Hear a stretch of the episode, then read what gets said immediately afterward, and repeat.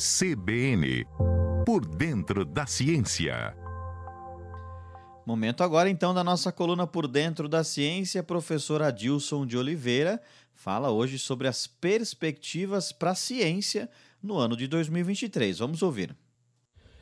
Bom dia, amigos da CBN. Essa é a nossa primeira coluna de 2023 e hoje, dia 2 de janeiro, vamos fazer alguns comentários daquilo que se espera que vai acontecer em 2023, os talvez quais serão os principais avanços científicos e tecnológicos. Sem dúvida nenhuma, uma das coisas que vai chamar cada vez mais a atenção será a pesquisa na direção da Lua.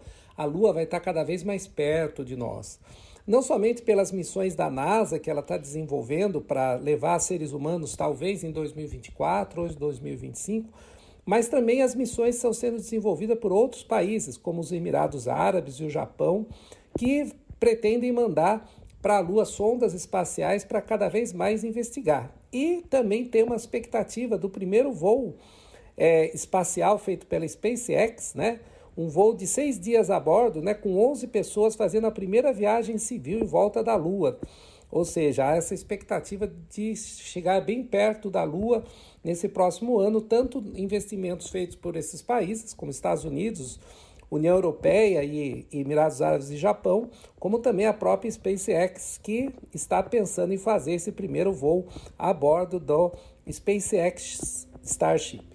Outra coisa que se espera também é que, com os avanços da das discussões a respeito das mudanças climáticas, né, consiga avançar um pouco mais a compensação financeira dos países mais pobres em referente à questão das mudanças climáticas. Né? Essa é uma discussão tanto política quanto científica, no qual se chama a atenção de que os países menos é, afortunados não devem, é, devem ter alguma compensação para implementar suas medidas de emissão de carbono. Afinal de contas, os países mais ricos emitiram por muito tempo e agora os países os países é, menos desenvolvidos não conseguem arcar com esses investimentos. Então, isso é uma coisa importante para a gente conseguir é, melhorar essas questões envolvendo o clima. Visto uma, uma visto que aqui em São Carlos nós vimos as chuvas nesse final de ano, quantos estragos provocaram, justamente devido à questão das mudanças climáticas.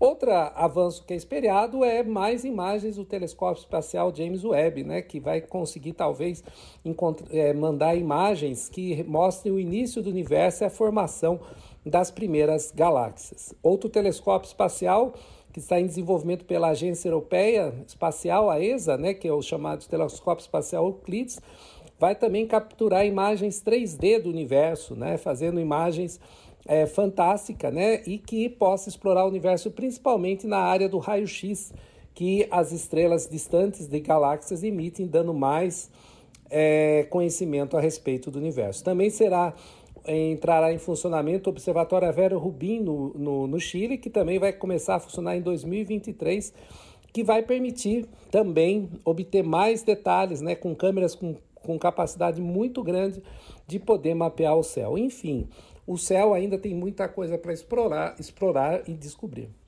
E a expectativa sempre surge também na área de saúde, né? As novas vacinas, né? Que as próximas gerações de vacina, que a gente já está tendo até já recebendo algumas delas, né?